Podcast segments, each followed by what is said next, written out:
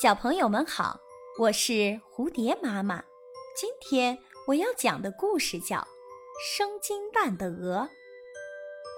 很久以前，有一对生活贫困、老无所依的夫妇，他们唯一的家产就只有一只鹅。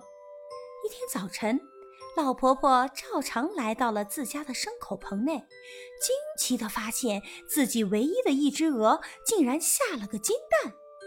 夫妇俩将金蛋拿去换了钱，过上了富足的生活。从那以后，他们的鹅每天都会下一个金蛋。但日渐贪婪的夫妇俩对这只鹅越来越不满意，每天仅仅一只金蛋已经不能满足他们的贪欲。它每天都能生金蛋，那就说明它肚子里有取之不尽的金子吧？他们这样想着。喜滋滋地将这只鹅的肚子剖开了，结果他们什么也没找到。如果我们没有杀死它，每天还能有一个金蛋。但现在我们已经一无所有了。